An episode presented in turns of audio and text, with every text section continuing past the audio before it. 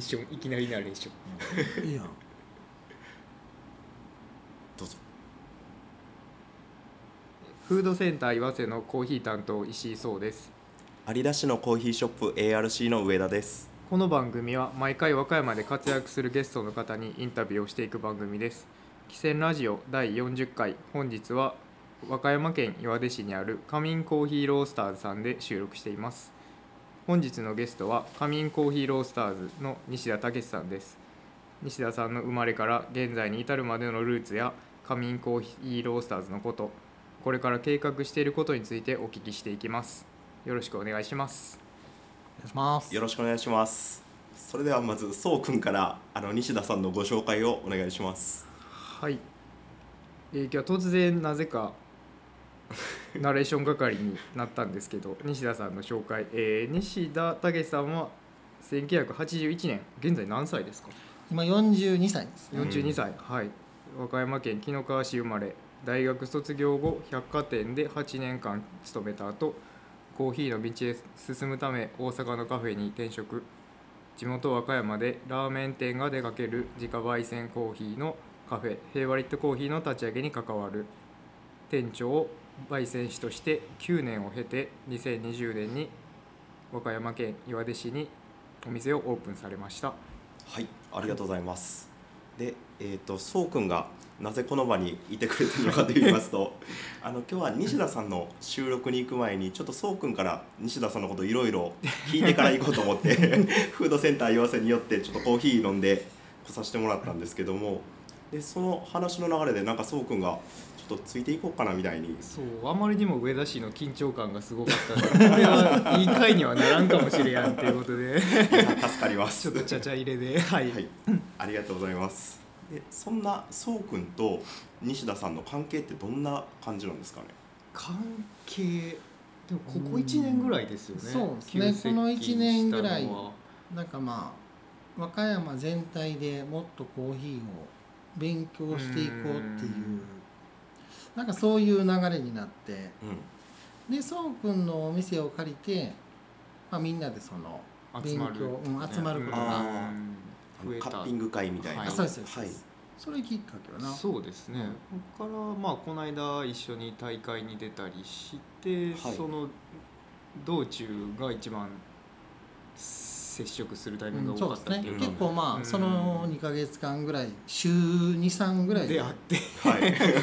1時間ぐらい2人で車乗って出かけるみたいな、ね、あんまりお店同士やとね喋るタイミングもなかったんですけど、うん。まあ、車で2人やと密接というかね、うん、そうですね。今回がかなり接近するタイミングやったかなって感じですね。やっぱりお互い焙煎師っていうこともあるんでやっぱり僕が単独で西田さんに聞くよりももっと深い話が 引き出せるんじゃないかなと思うんで、なるほど。はい。またそうくんと西田さん今日はよろしくお願いします。よろしくお願いします。で、えっと、西田さんがこの「汽船ラジオ」に出演していただける経緯なんですけども先,、えっと先々週ですかね。うんうん。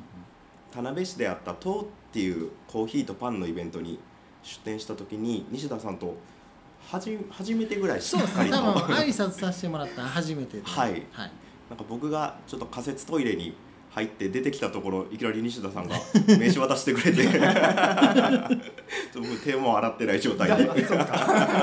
待ち伏せしてたみたはい。い、な、挨拶させてもらってその時に「汽船ラジオ」も聞いていただけてるっていう。あそうですそうです、はい。結構あのいいラジオやなと思って。そんな。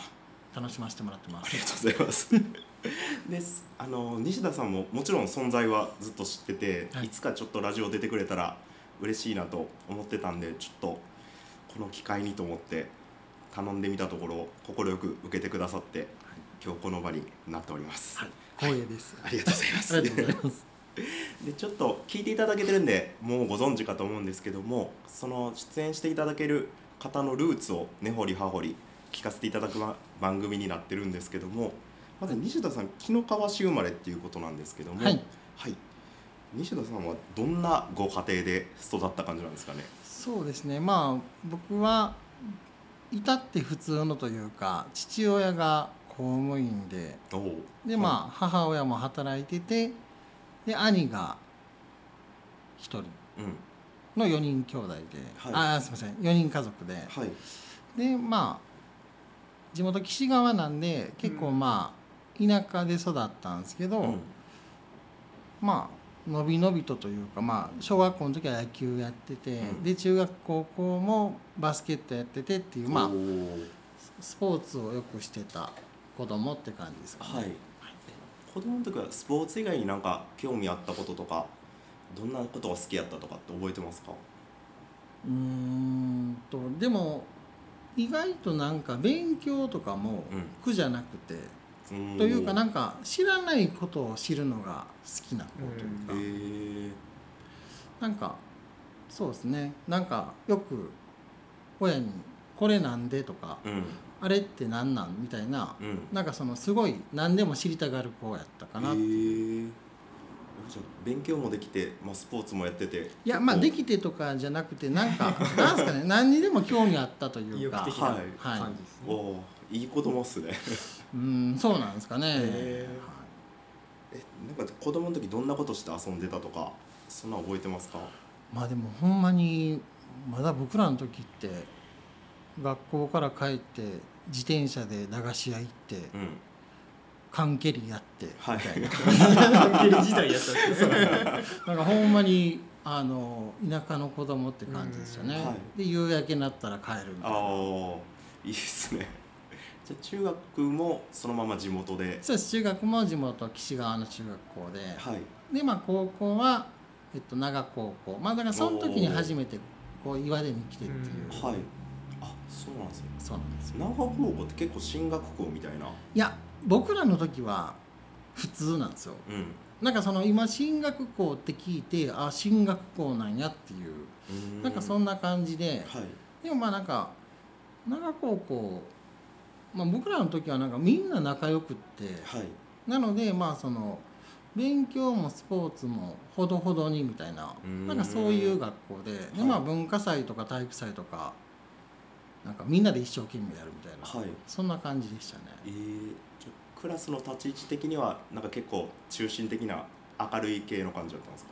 うーんそうですね。まあ中心っていうほどじゃないですけども、はいまあ何でも参加するみたいな、うー。んなんかめっちゃいい感じっすね。まあまあなんかほんまに標準的な高まあ順調に。そうですそうです。けど高校ぐらいってなんかいろいろあの音楽とかファッションとかカルチャー的なこともはい。興味出てくる頃やと思うんですけど、そうですね。なんかファッションは好きで、んなんか中学校の頃からアメ村行ったりとか。えー。なんかそのそうですね。ファッションはすごい興味ありましたね、どんな系のファッションなんですか？その時代って言ったら。僕らの時はその古着が流行ってたんで。はいはいはいなのでまあその古着屋さん回ってはい。あの風車ナイキとか。ああああの時代のあのダウンタウンの浜ちゃんが着てるやつあれええなはい。みたいな、浜田やったんですね。あそうですそうです。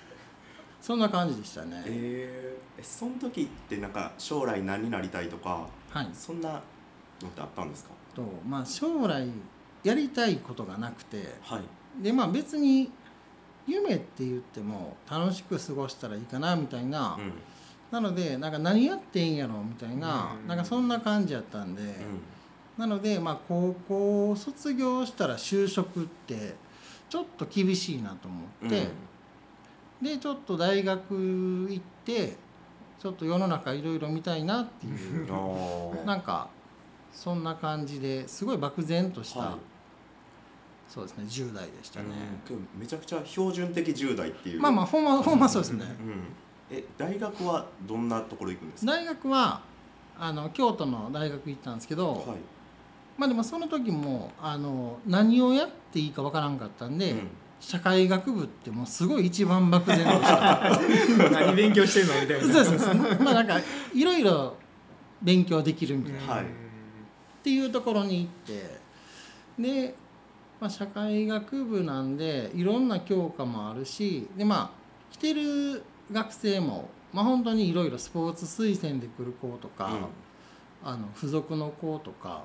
であとはまあ本当に受験できた子とか、うん。まあ、いろんなメンバーが揃っててでまあなんかまあ結構衝撃的やったんがあの僕まあ高校の時まで英語英語結構得意やって。えー、はい。でなんか最初のクラス分けの時に気ぃ付いたら40クラス中一番下やって。うん。で であなんかやっぱりちょっとあの世の中ってそう世の中って厳しいなという。か なんかだからこう漠然と生きてたらあかんなっていうのが結構なんか大学入学してすぐにえー。なんか感じさせられたというか、はい。なんかそんな感じでしたね。えー大学はなんか部活そのまま続けたりとかすいやるんですか？えっとまあ大学でえーっとタッチフットっていうアメフトのはい。ミニチミニチュア版みたいな。はい。なんかそういうスポーツがあって、であの兄貴がアメフトやってたんで、うん。なんかアメフトってかっこいいなと思ってたけど、でもなんか怪我しそうやし。なみたいな。危ないですそよう。でなんかでもそのタッチフットっていうのがあるんやと思ってでそのタッチフットに入りましたね。まあそのえー。体育会じゃなくて普通のサークルなんですけど、でもまあそれやっててでも結構面白くって。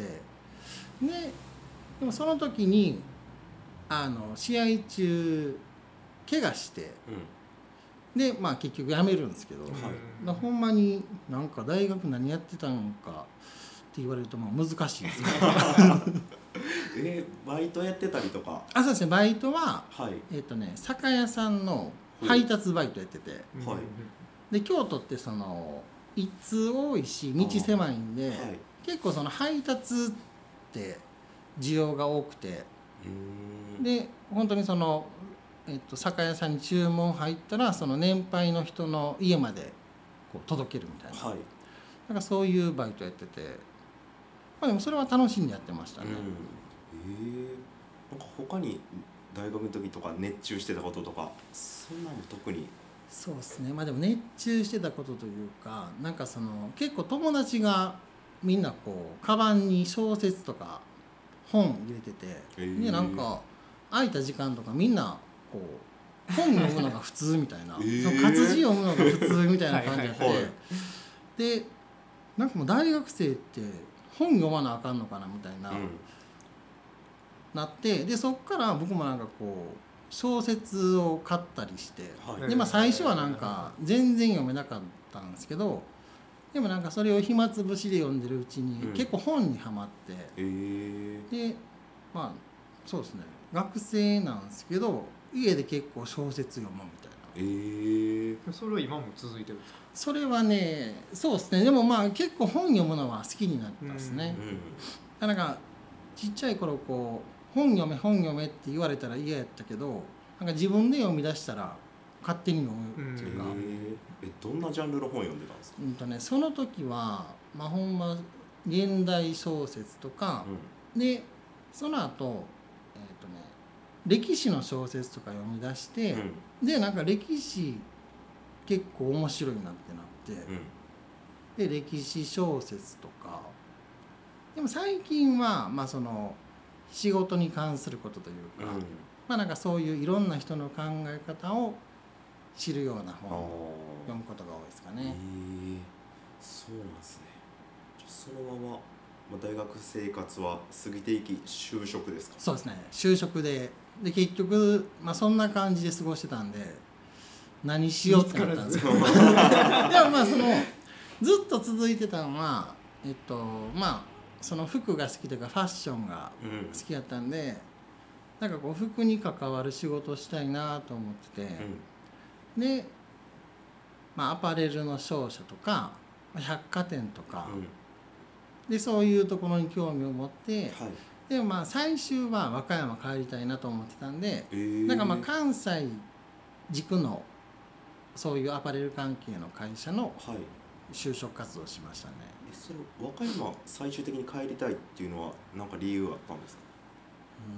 うん。なんかその京都の街中に暮らしてたらなんかまあそんなに居心地は良くないというか、うん。なんかやっぱりこう和歌山帰ってきた方が落ち着くし、ううん、なんかまあ和歌山が好きなんやろなっていう、んえ。なんかそのまあ仕事で街中行くのはいいにしても例えば自分のこう老後とかー、うんっていうことを考えた時にやっぱりまあ和歌山っていい街やなみたいな、ええ。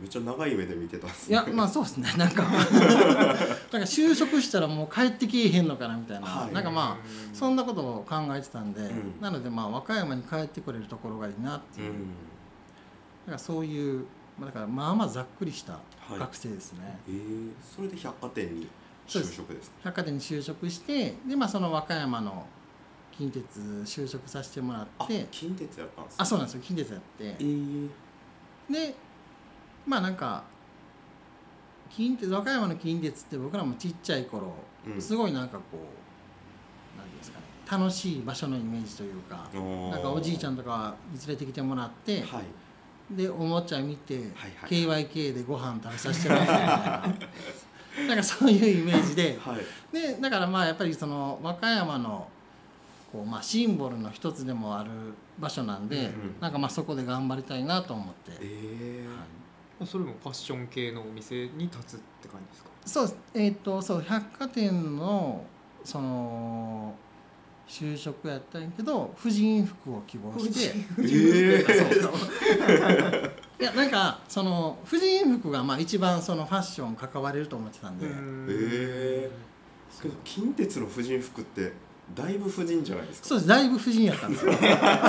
だいぶ婦人そうです。へえそれ仕事はどうでした？面白かったですか？仕事はもうでもすごいなんかみんな人もよくって、うん。であのー居心地もよくて、うん。でもまあその入ってみてこうファッションに関わるってうん結構まあ難しいというか、うなんていうんですかね。うーん。なんかただ関わりたいだけやったんかなみたいに思ってきて、うん。やっぱりその本当に関わるってなるとデザインしたりとか、あのもっと買い付けやったりとか、はいっていう仕事になってくるんだと思うんですけどなんか本当にそのざっくりファッションに関わりたいっていう中で仕事やってたんで、うん。まあ、だから普通に楽しいは楽しいんですけどもなんかまあうーんちょっと物足らん感じというかこのままでいいんかなっていうのはうんあったんですね。へえなるほど。その時は別に自分のお店作りたいとかそんなんは別にあもう全然そんなんなくて。考えてなのでまあそのいかに楽しく人生過ごせるかみたいな。えなんかほんまにあのずっとそんな感じでしたね。はい社会人になってこっち戻ってきてどんなことして遊んでたんですか？とまあ遊ぶのはその百貨店ってこう閑散期に大型連休があるんで、はい。結構国内旅行一人で行ったりとか。ー。でまあ僕沖縄が好きやったんでうん。なんか毎年一人で沖縄行って、へえまあ、その本島とか離島とか。別に何するわけじゃないんですけど、はい。なんかまあその沖縄にの流れる時間が好きで。うん。でもうただブラブラ遊びに行くとかあとはでもその時あのカフェ行くのが好きで。まあ和歌山はそんなにカフェってなかったんですけどなんかこういろんな関西のおしゃれなカフェとか。はい。なんかそういうところに休みの日行ったりするのも好きでしたね。ええ20年前って言ったらどんなカフェが流行ってたっていうか、結構まあ言っても喫茶店とカフェの間みたいなところが多かったんですけど、でも衝撃を受けたのが奈良にあるくるみの木っていう。ああはい。あそこがなんかすごいにぎわってて、うん。あのでなんかこんなカフェでにぎわってるところあるんやっていうのが結構衝撃的で、うんでなんかそのまあ自分の好きなことしてこんなにお客さんに喜んでもらうってカフェってすごいなまあなんかその時に思ったですね。はいはい。えー、じゃあそこでもうちょっとうっすらやりたいなとか。でも本当その時はこう漠然となんかこう老後に沖縄でカフェとかできたら幸せ。カフェってそういうイメージですよね。あそうです。コーヒー屋系ってね。そう。その時はなんか本当にそんな感じだった。んですよはい。最後かなみたいな、えー。そうそうそう。えその時和歌山の状況とかどんな感じだったんですか？和歌山はまだでも本当に多分カフェってなくって、はい。20年ですもんね、木蓮さん多分かそうです。あ木蓮さん。とか。うん。だコーヒー専門で飲むっていう場所もそんなになかったんちゃうんですかね、でまあどっちかいうとそのダイニングバーとかあの、えっとちょっとおしゃれな居酒屋さんがにぎわってるって感じで、うん。こうお昼におしゃれな場所でっていうのは多分まだ少なかったと思うんですね。えーえそこからどうなっていくんですか？そっから あの、まあ、近鉄の時にすごいお世話になった人が2人いてて、はい。でまあ1人はまあ結構長いこと僕の上司でいてくれた人なんですけど、まあ、その人に、まあ、そのそんな感じやったんで、うん。なんかこう3年ぐらい経った時に転職したくなって。えー。であのまあやっぱり商社に行きたいなと思ってアパレルの。はい。もう一個そ上のそうです。なんかそのやっぱりバイイングというか、うん。あのそういう買い付けみたいなことをしたいなっていうことを思ってで勝手に内定もらってきたんですえー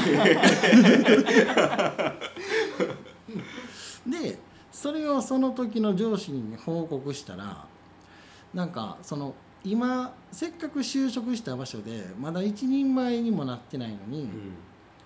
なんかその判断ってちょっと早くないって言われて、うん。なんかそれは今が嫌っていう部分が強いんちゃうかなって言われて、でなんかあれせっかく就職決まったのにな って思いながらも。そうでもなんか確かに言われてみたら、うん。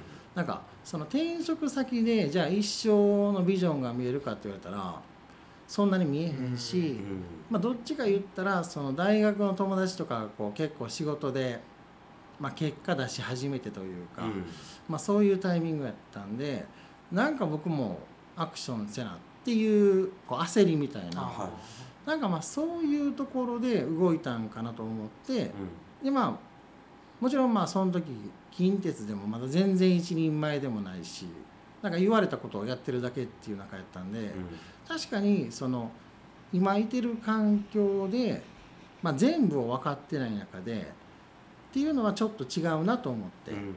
まあ、その上司のおかげでその時踏みとどまって、おそうですだからまあその時もしまあ転職してたら、まあ、全然また違う人生やったと思うんですけど、でその後にあの直属じゃないんですけどすごい、まあ、プライベートでもお世話になってたその上司ーうん。がなんかある時ちょっとこう若手社員男性社員集められてあのいろいろとお叱りを受けてへで、まあ、なんかその時ってまあみんなこう仕事に若手も仕事に慣れてきて、うん。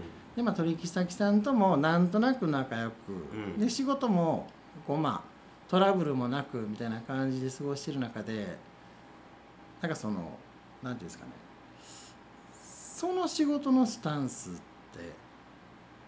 違うぞみたいな。なんかそんな話になって。うん。まあマンネリしてるというか。そうそうマンネリしてるっていう。でなんかその中で言われたことで結構衝撃やったんがなんかあの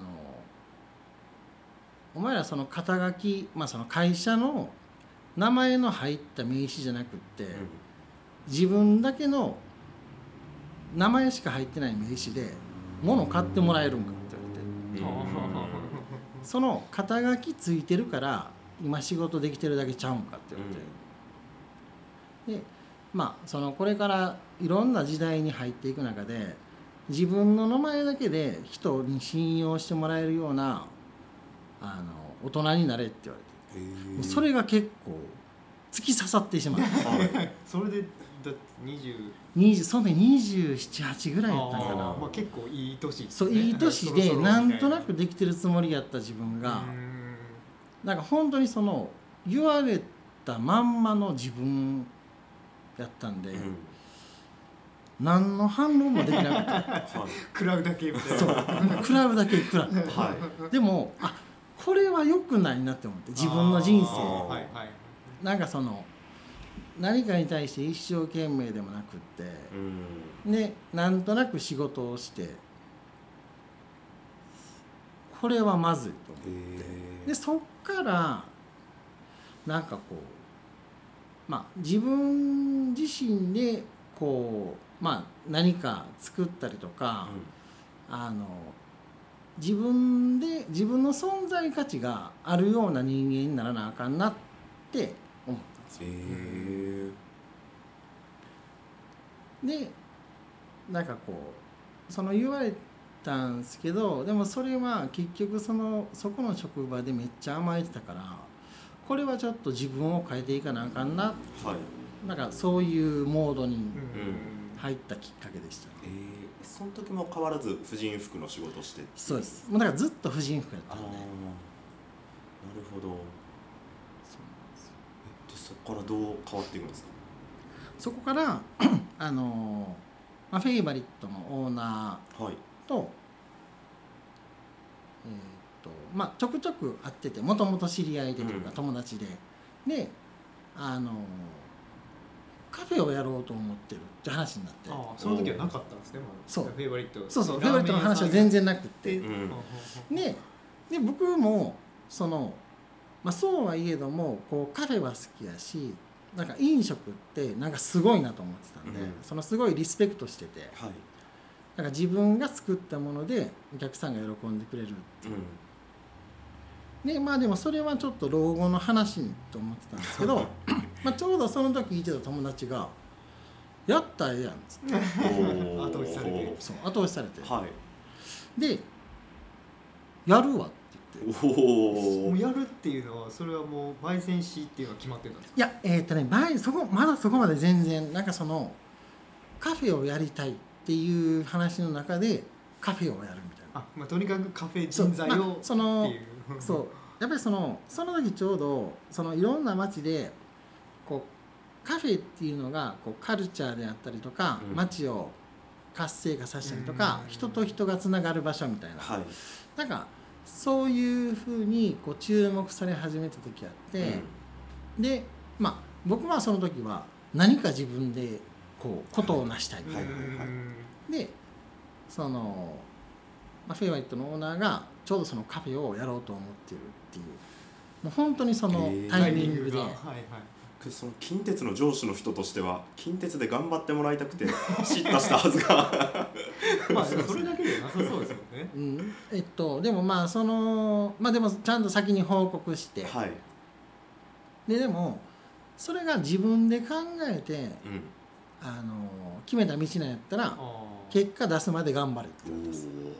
お男やなと思って。ね でそれにこうもう負けずというか。そうです。まあだからそれで逆にもう後戻りできやん状態といううんかもうだからとにかく頑張るしかないっていう状態で、そうですね。フェイバリットの計画が始まったってえいう。ー、えどの段階から入ってるんですか？もう全くゼロの状態からそうです。一緒に計画していって。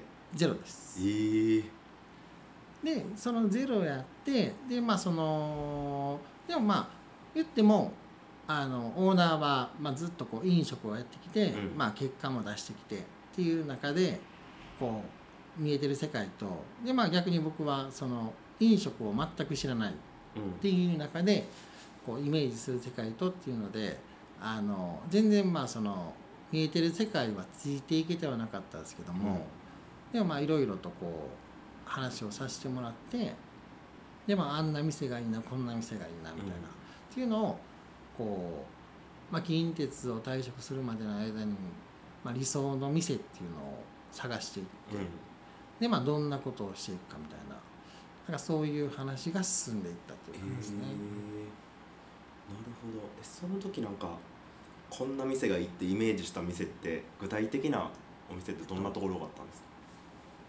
具体的な店は、えっと、東京新宿にはい。ブルックリンパーラーってあってい。でそのブルックリンパーラー、まあ、それまでもういろんな店東京とか大阪とか見てきてでもブルックリンパーラーを見た瞬間にうん。もう全てが吹き飛んで ダン、トツやった。これがいいみたいな。えなのでまあなんかその、まあ、店の活気とか空気感とか、あのスタッフさんの接客とか、うん。なんかもうどれをとってもなんかこうなんていうんですかね。すごいこう生き生きとした人たちがこうまあ交流してるというか交わってるというか、だなんかこういう場所が和歌山にあったら絶対喜んでくれるやんみたいな、そうですね。だからもうなんかイメージはもうそこでしたね、フェイバリット立ち上げる時のその和歌山のカフェシーンというかはい。周りってどういう状況だったんですか？えっとねちょっとあんまり僕も記憶になくて、はい、まあ、もちろん多分あったんですけども、うん。なんかその県外と比べるとまあなんかそういうこう盛り上がってるようなお店とかっていうんではなくてそのまあちょっとこう和み系のカフェというかローカルでポツポツそうみたいな。こうゆったりした空間のカフェっていうのはあったと思うんですけど、はい。なんかこう活気のあるようなカフェっていうのは多分まだなかったっうん。ていう感じでしたね。うん。でまあ僕もでもそういうことで一旦こう勉強したいんであのちょっと勉強する時間をもらいたいっていう話になって、でそのまあ先の話じゃないですけど和歌山のどこで修行するかってなった時にその何かを和歌山に持ってきたいっていうイメージの方が強かったんでなんか大阪ですごい店を探そうってなって、で大阪にあの南千葉とかにあるカフェガーブってあるんですけどはい。そのガーブに初めて行った時にもうそのブルックリンパーラーと同じようななんかお昼やのにすごいにぎわっててうん。活気があって、でお客さんも楽しそうでスタッフも楽しそうでみたいな、はい。っていう店があってあこんな店大阪にあるんやと思ってでここで働きたいってなったんですよ。え。ーめっちゃ忙しそうやったんですけどはい。でもめちゃくちゃ忙しそうやったんでここで1年働いたらなんか3年分ぐらい働けるんちゃうかな、うん。吸収が早い。そう吸収がうん。早くなるんちゃうかなっていうので。はい。でちょうど求人募集されててうんで応募させてもらったっていう感じですね、えー。なるほど。でそこではどんな仕事をしたんですそこはあのー一通りまあ、店全体のことを知りたかったんですけどでもまずはやっぱり接客というかあの空間作りっていうところに惹かれてたんで、かはい、そのホールスタッフから始まって、うん。でまあ、そのドリンクカウンターとかっていうところで、まあ、その料理はあのーそこは、えーっとフレンチのカフェやったんですね、うん。なのでその料理人ばっかりが厨房入ってたんで、うん。まあ、そのホールとドリンクのカウンターはいところを教えてもらって、うですけど、まあ、そのその時ちょうど29歳であって、飲食に入ったのが。はい。で、まあ、遅すぎる そう遅すぎるスタートで。はい。でましてやその大阪で一番有名なカフェ まあ洗い物もしたことないみたいな状況で。食器も洗ったから、はいはいはいはい。もうパニックで,、うん。で最初の3日間ぐらいはもう怒られすぎて記憶がない。ぐらいまあそうですよね。そうです。もうそのそもそもお部屋を運んだこともないしああ。食器もま下げたこともないし、うん。っていう中で入って、まあ、ちょっとなんで入ってもたんやろって思いながらでもやっぱりその、まあ、近鉄の人が送り出してくれて、でそのまあ和歌山にすごいカフェを作ろうってオーナーが言ってくれて、っうん。ていうこうみんなの応援がある中でこれは頑張らなあかんと思って、でそこから本当にもうえーっとまあ料理のことどコーヒーのことで接客のことうん。とか飲食店のこととかを、まあ、とにかく一生懸命うん。勉強して、でまああのーあとはその働かせてもらってるところに迷惑かけないようにせなあかんなと思って、でもう必死でしたね。1ヶ月間ぐらい、えーその時はもう最終フェイバリットで焙煎担当するっていうのは決まってたんですいやえっとねまだそこは焙煎まで見えてなくて、はいはいまあ焙煎まで見えてなくてというかあのー同時期にその焙煎の勉強は東京でやり始めるんですけど、でもまあそれを全部同時進行にっていうところでうんまあなんか全然もうなんか 毎日必死に。そうですむっちゃ大変そうですよね。でもまあなんかそのえーっと29から、まあ、業界を変えるっていうのは、まあ、そういうことやなという。か、取り返さない、取り返さなあかん。うん10年分を取り返さなあかん。っていう、うん。なんかうんもう必死でしたね。へその時代とかってそんななんか今みたいにこのお店に焙煎機があってっていうところってほんまないじゃないですか。ナイスナイスナイスそそれはもう計画の中にでも入ってたんですね。でもそのフェイバリットの計画の中に。うんざっくりとうんっていう。そっからやるっていうそう時代が。ーブルックリンパーラーがそういうスタイルやったんですか？ねいやえーっとねブルックリンパーラーも違って、はい。でそのガーブも違って、でもなんかそのなんていうんですかね先にイメージが作ってたんでなのでまあコーヒーは自家焙煎の方が絶対ええやろみたいな。とかまあカフェはそのなんですかね、まあ、ランチとかスイーツとかとコーヒーみたいな、まあ、そのはい。コーヒーってやっぱりこう常に軸になってくるんで、うん。まあそこは全部押さえといた方がいいやろみたいな、うです。でも本当にその計画段階なんであれができたらいいなこれができたらいいなっていうところだったんで、はい。まあ、とにかく勉強しに行ってこいってそうでいす。うどこでも。でもやっぱりそのねあのー雰囲気作りで一番重要なのは接客なんで、はい。なのでまあとにかくこのガーブのレベルについていかなっていう。う、ん。なんかまあほんま前半はそこばっかりですね。えー、じゃあカフェで修行しつつ焙煎の勉強もしつつそうですそうです。フェイバリットの計画も立てつつみたいな、まあそうですね。もうでも本当にその実際の計画ってなるとまあ本当にオーナーが設計士さんといろいろ進めてくれてって感じで、うん。まああのでも逐一こう報告というかうん確認してくれてとか、はなんかそんな感じだったんですけどでもまあほんま今思えばその、まあ、僕はほんまその時目の前のことを必死でやってたんでう全然見えへんままやったけどもなんかこう参加させてもらってたなっていう、でなんかそんな大大抜擢ですよね、まあ前だうんそうですね。まあだから経験飲食経験もなし。なし。できるかどうかそもう、まあ、だからその一旦大阪のそういうところにこう、まあ、潜って言っちゃちょっとあれですけど、試された感じですか？ねうん、そのまあでも自分で行きたいって言ったんではいはいはいはい。だからそのなんとかねあの成長していかなっていう、ん。そのオーナーとの信頼関係は何やったん。ですかお互い、まあ、送り出す方も確かにちゃん。と修行してくれるかっていうのがあるしはい西田さん。的にも修行したもののなん。かはしご外されたら終わりやしみたいな何も考えてなかった。で すまあそれギリギリの年代ですよね。そうですもう。でもほんまにその勢いのある最後の年というか。うん。えもうだいぶ古くからのそうです。友達もともとは中学校の同級生なんですよ。なるほど。だからうんその人としての部分は、はい。あの信用はできるし、はいはいはいはいはい。そうまあそこがでも強かったかもしれないですね。ね。でもあとは僕からしたらまあそこを抜擢してもらったから、うん。まあ、あとはもう返していくしかないっていう、うん。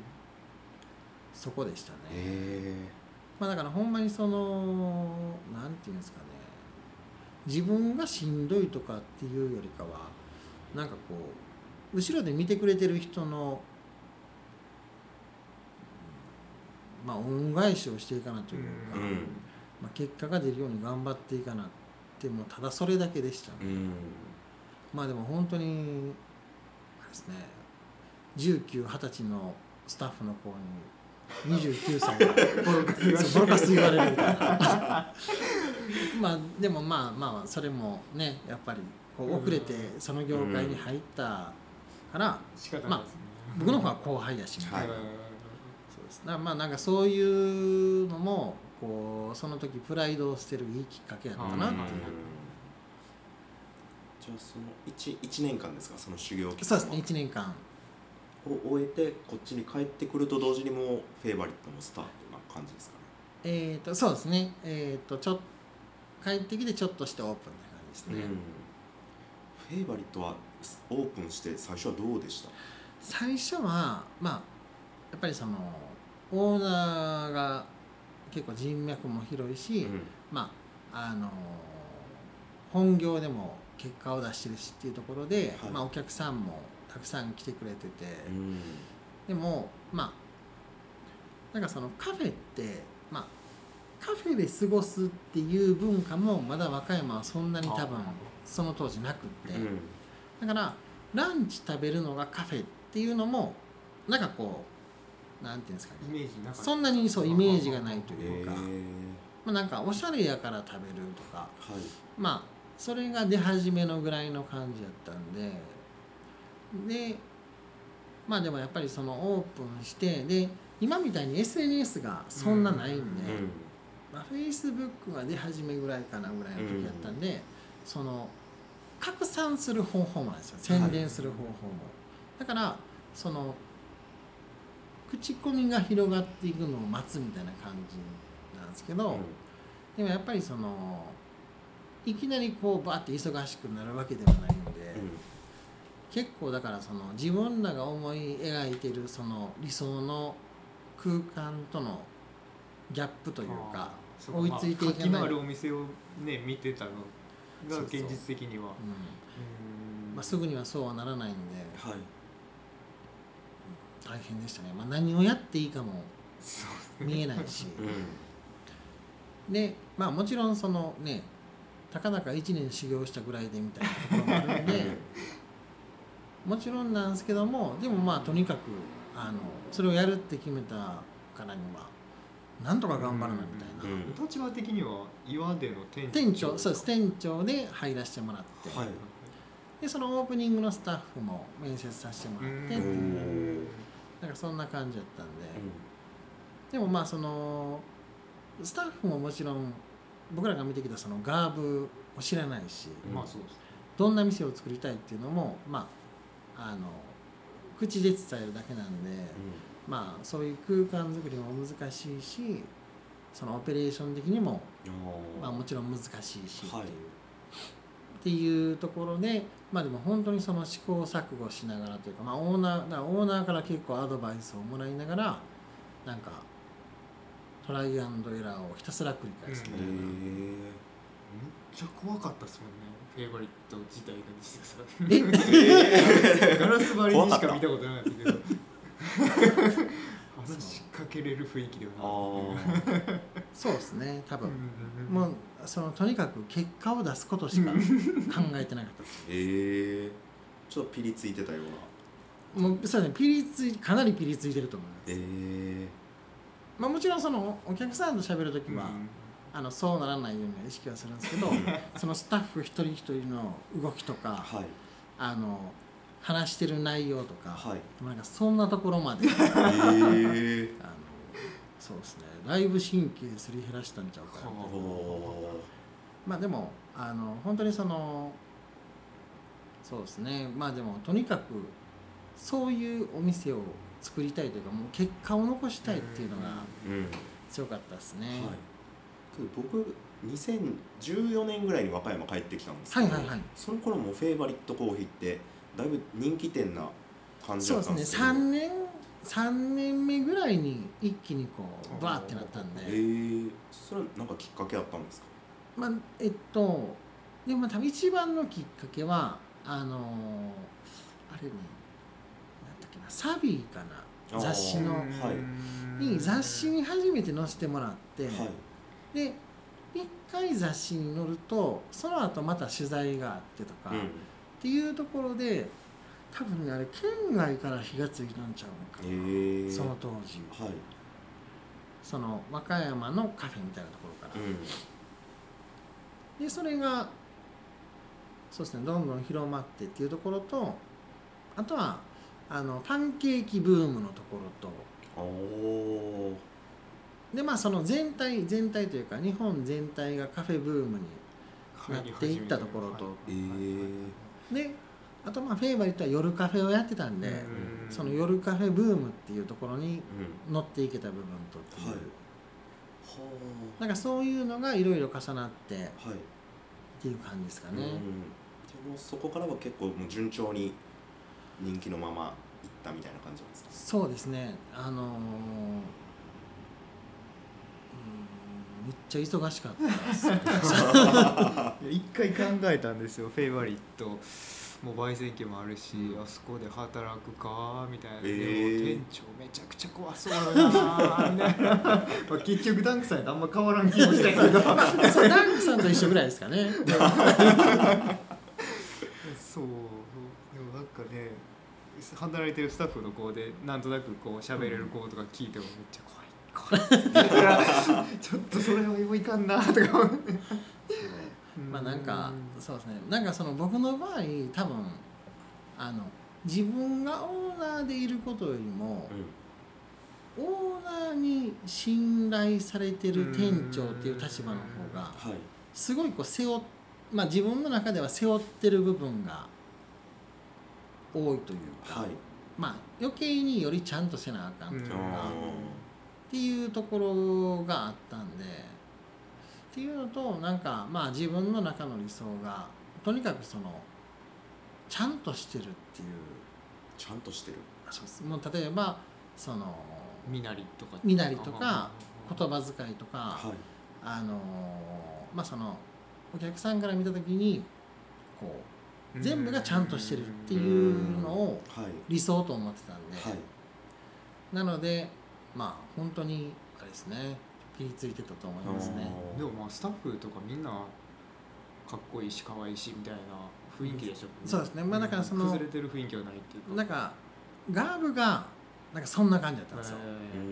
なんかめちゃめちゃ仕事するのに、なんかすごいスマートみたいな。でみんなすごくこう冷静で全ての動作が最適な動作というかなん。か無駄のない動きというか。はい。だからこう活気もあるし空気感もいいしでもおしゃれみたいな、っうん。ていうなんかそれがすごい焼き付いてて。ああなるほど。けどやっぱりそのフェイバリット出身の方はすごい自分のお店持たれて人気店ばかりでっていうのはその教育がもあってのみたいな。いやその教育はどうなんですかね。その教育。え西田さんが店長で行ってるとこに、まあ、エースコーヒーさんとかも従業員で行ってたって感じですか？あそうですそうですそううんです。うん。まあ、部下やったみたいな林さんとか。そうそうですね。ああはいまあはい。林くんはあのあれなんですよ。えっとちょっとなんかずれずれてますってあれやけど。えっとあれなんです？もともと林くんも同級生なんですよ高校の。そでその当時林くんは福岡のカフェで店長やってて。えー。でたまたま帰省したタイミングでそのお店寄ってくれてでなんかフェイバリットで働きたいなみたいなこと言ってて。うん。でその後すぐかなんかに僕あの日帰りで福岡に行ったんですよ。うん。いきなりお客さんとして。呼びに、はい。呼びに行ったんですか？いやえっとどんな料理作ってるのかを見に行あうんー腕を。ねって腕腕って言ったらいいですけどまあそのなんていうんですかね仕事の仕方とか、はい。で行った時にすごいなんかその見た目もおしゃれやし、うん。美味しいしあめちゃくちゃいいやんと思って、うん。スカウトしたんですへえすげえそんなんすね。そうです。結構長かったですね。9年林ぐらい。君いやその西田さん店長時代あ僕は9年9年ですね、うー。ん9年27歳からスタートですか？えっ、とお店オープンは30歳なんであー。39まで。えはいはい。はいーですねじゃあその間に2店舗目も立ち上がったりとか？そうですね。なんかあれ5年オープンして5年ぐらいかな。なんかオーナーがめちゃくちゃいい物件見つけた。うん。でその和歌山市で。でそれが結構2階建てやって、はい。まあ本当にその空間があの、まあ、ガーブって3階建てなんですけど、うん。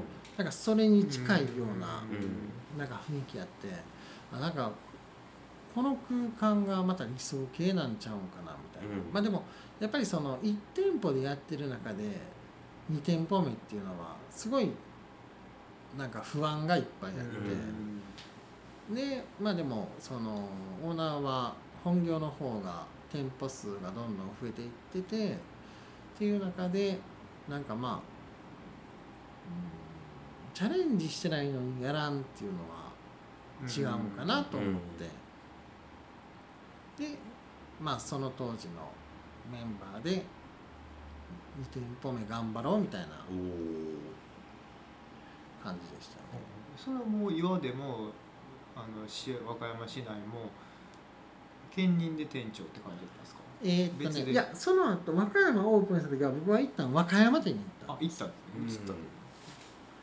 うん。で行ったんですけど焙煎機が岩手なんで、そのすごくそれが難しくて、はい。あで結局えーっとね1年で岩手に戻ってくる。フェイバリットはもう全部西田さんが焙煎してたんですか？あそうですそうです。おえまあそれがでもあの今思うとはい。すごいいい経験をさせてもらってたんですけど、はい。そうです。なのでえーっと焙煎は営業時間中とか、うん。まあ、夜カフェの時間とか、まあ、そういう時間に焙煎をしてうんでそれ以外は店頭っていう感じでしたおおあの謎の焙煎機で。謎の焙煎機。謎謎の焙煎 どういうことですか？どんだけ調べても何か分からへんなえー。どんなんやろうと思ったんですけど特注焙煎機。ええあそう。そんなのでやってたんです。そうなんですよ。ほんでその時はでもあのーだ焙煎もその最初の基本的なことは東京で教えてもらって、うんでそっからってあの本当に SNS もネットもそんなに情報が出ない時代やったんで、うん。まあ、とにかく本買ってで何が正しいんか分かれへんし、で途中でなんかセミナーみたいなのも受けに行ったりとか、はい。まああのいろんなお店に行ってちょっと話しやすそうな人だったらうん聞いてみてみたいな,、はい。なんかそれをひたすら繰り返すみたいな。えだから今みたいにこうバーンって答えが出るようなあの世の中じゃなかったんで。えはい。なんかそれを繰り返してましたね、ええそれはでも結構関西の焙煎所に行ってうん。なんかちょこちょこ話聞かせてもらってみたいな、はい。なんかそれを繰り返してた感じです。は今めちゃくちゃ勉強しやすいですもんね。そうやっぱり今の方がうん勉強しやすいであすね。そうなんですねうんなんかもうその当時はねなんか聞いたら怒られるんちゃうかみたいな、ちょっとクローズな世界やったんですかね。結構昔はクローズな世界やったと思いますね、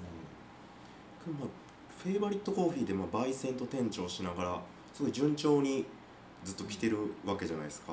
でそこでまあ2020年に独立されるんですけど、はい。